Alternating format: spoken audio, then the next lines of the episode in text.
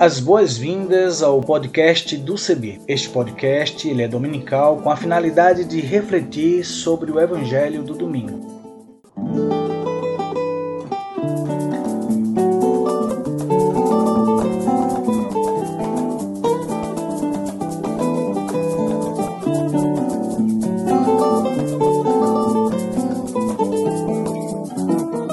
Oi, tudo bem? Espero que sim. Quero convidar você a aderir à hashtag para todos verem. Vamos nessa? Vamos juntos? Eu sou Isaías Torquato. Aderindo à hashtag para todos verem, deixa eu fazer minha descrição. Sou pardo, cabelo crespo, uso barba e uso também óculos. E vou estar com vocês apresentando outras pessoas que farão as narrativas das reflexões bíblicas e também lendo os textos bíblicos produzidos para nossa reflexão.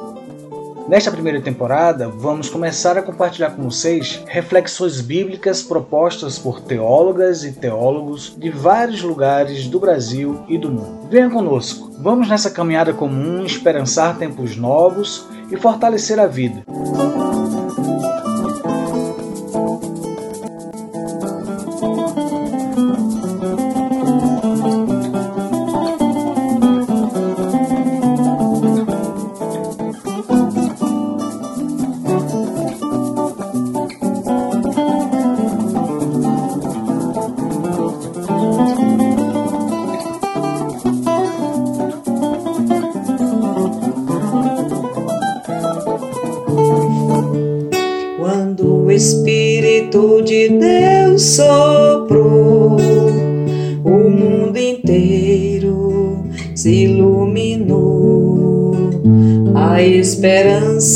Terra brotou, e o povo novo deu-se as mãos e caminhou. Lutar e crer, vencer a dor, louvai o Criador. Justiça e paz hão de reinar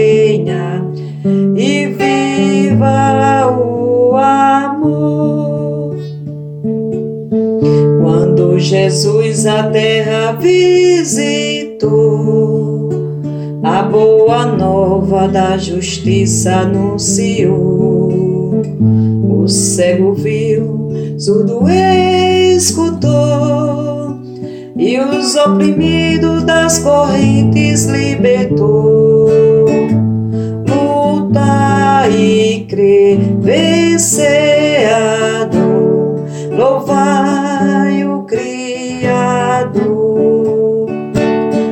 Justiça e paz hão de reinar e viva o amor. Sou Francisca Marta Jacinto, conhecida por Marta, Martinha, Martíssima, cor de cabaça ou párdua, como quiser. É, tenho cabelos encaracolados, enrolado. Sou cearense, natural de Oroz, né, no sertão do Ceará. Filha de agricultores, com muito orgulho. Hoje moro em Goiânia. É, sou voluntária da Comissão Pastoral da Terra. Estou na congregação de Nossa Senhora Cônica de Santo Agostinho e sou sebiana há muito tempo.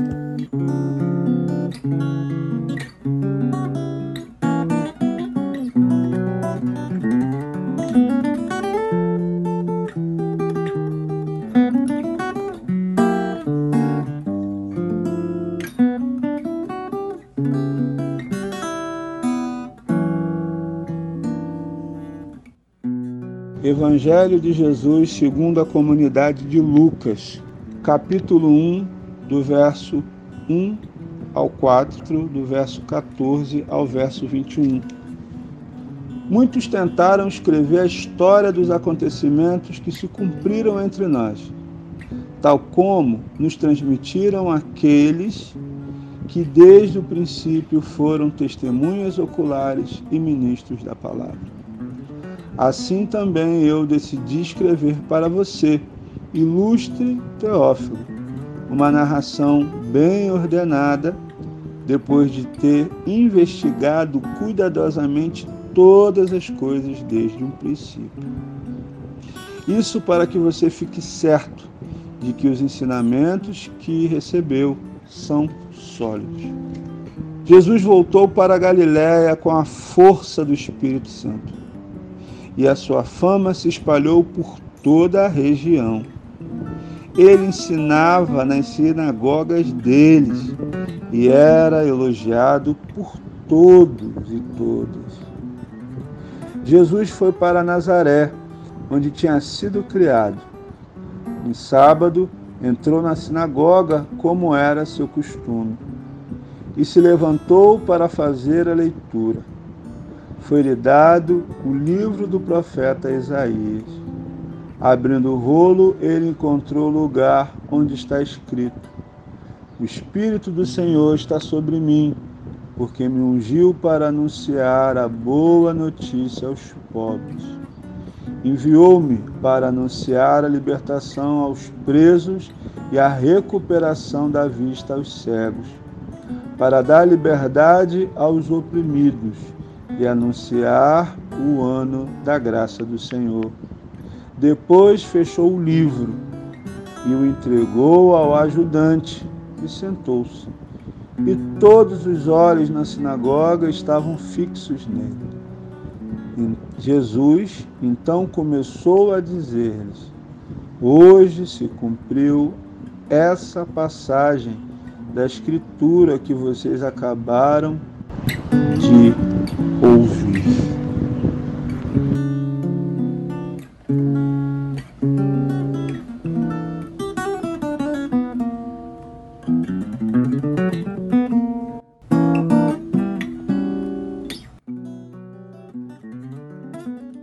Fugindo das fake news e acolhendo as boas notícias. No Evangelho escrito pela comunidade de Lucas, é notório o compromisso de fazer uma descrição que busca ser a mais próxima possível dos fatos. O empenho em relatar a história dos acontecimentos com extremo cuidado e um forte envolvimento com a verdade. É possível perceber ainda a descrição como um método de organização que acolheu relatos daqueles e daquelas que testemunharam as ações de Jesus. Isso nos remete à figura do griot ou griote na forma feminina, e também chamados jale ou gele, que é o indivíduo que na África Ocidental tem por vocação preservar transmitir as histórias, conhecimentos, canções e mitos do seu povo. São as pessoas da comunidade, geralmente mais velhas, que são responsáveis por guardar, transmitir de uma geração para outra as tradições culturais dos povos africanos. São responsáveis por organizar a memória das comunidades de que fazem parte e transmitir oralmente as histórias.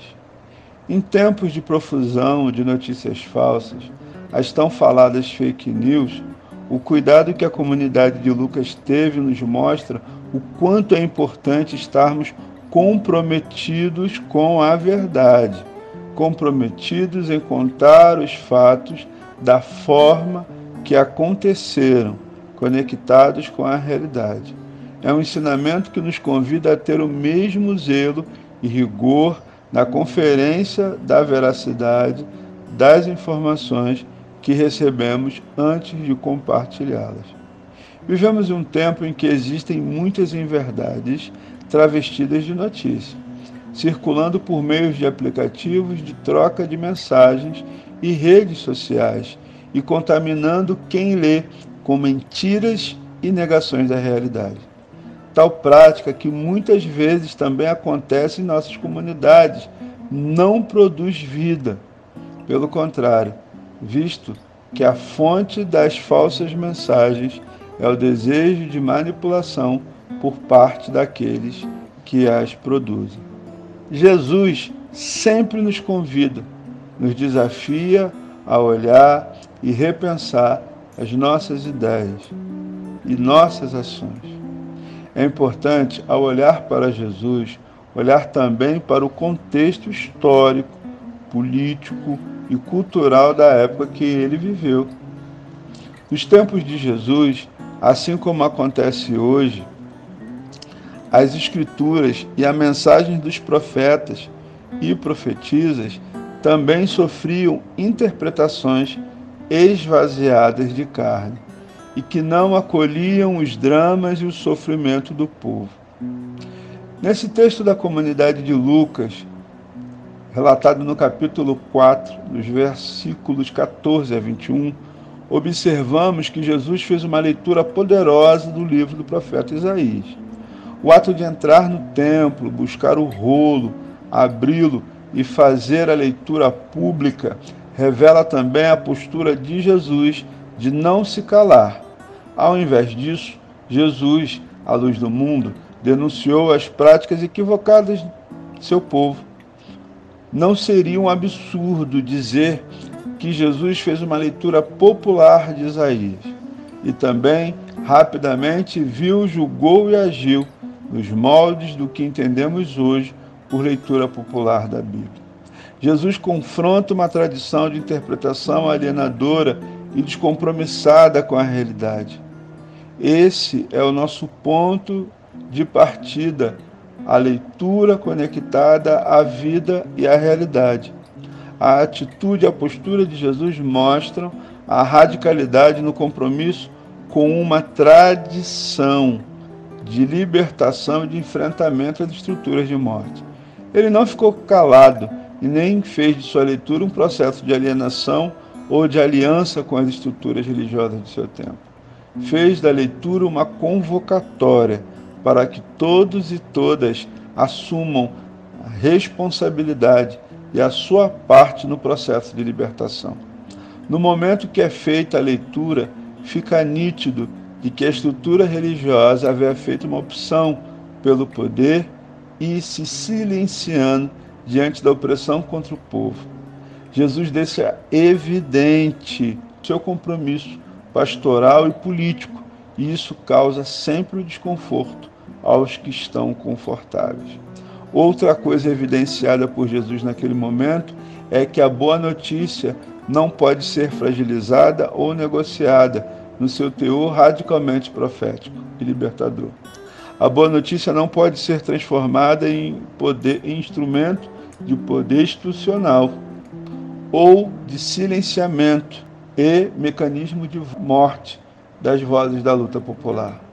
A boa notícia não pode ser conivente com a dor e o sofrimento das pessoas. Em uma sociedade marcada por mentiras e más notícias, como a que vivemos atualmente, a boa notícia de Jesus de Nazaré é um refrigério para as pessoas que não têm mais esperança e que não acreditam no amanhã. Nesse cenário, nossa tarefa é compartilhar diariamente que Deus não tem compromisso com poderes e práticas desumanizadoras. Compartilhar diariamente a boa notícia de que é possível ser feliz que é possível viver com dignidade, de que todas e todos nós somos amados por Deus e de que não é mais possível ficarmos paralisados diante das fake news. Somos portadores da boa notícia e é isso que deve nos fortalecer, encorajar e ajudar a construir juntos em Cristo uma nova sociedade. Importante também é não perder de vista a tarefa da leitura popular da Bíblia, pois a forma de ler em comunidade nos lembra a tarefa profética e libertadora das Escrituras. Não abriremos mão dessa forma de viver, testemunhar, comunicar a libertação proposta pelos profetas e profetisas e também por Jesus de Nazaré. As Escrituras não podem mais ser usadas para o fortalecimento de notícias de morte e sofrimento, e nem para a legitimação da opressão. Toda leitura alienante precisa ser combatida por nós da mesma forma que Jesus fez. Precisamos ter a mesma coragem de Jesus e desafiar as interpretações que querem promover opressão e morte. Não podemos esquecer que o Espírito do Senhor está sobre nós.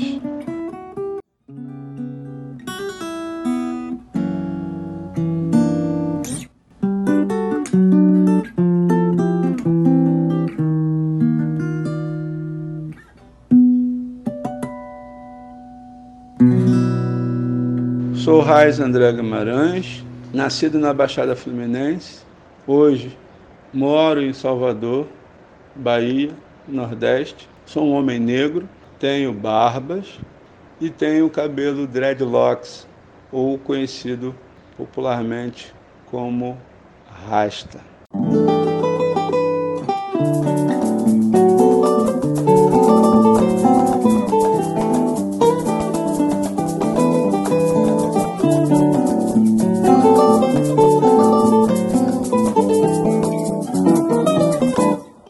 Então nós aguardamos as suas sugestões. Entre em contato conosco a partir das nossas mídias sociais, no Instagram, no Facebook, do nosso site na internet cebi.org.br.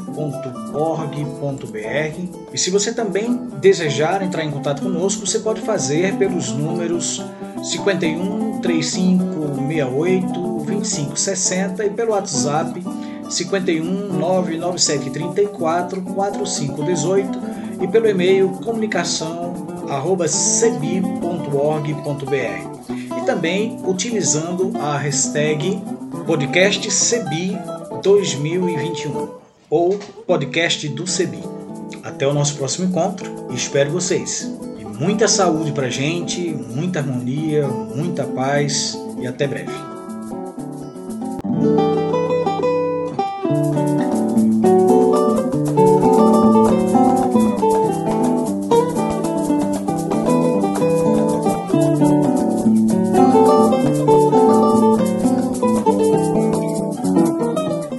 A trilha sonora que você acabou de ouvir é a canção Desça como a Chuva, da irmã Agostinha Vieira, e também a canção Olha a Glória de Deus Brilhando, de Zé Vicente, interpretadas pelo violonista Remo Stockholm Jr., da cidade de Recife, Pernambuco. O design sonoro deste podcast foi feito por mim e a direção geral é da Coordenação Nacional do Centro de Estudos Bíblicos, CEBI.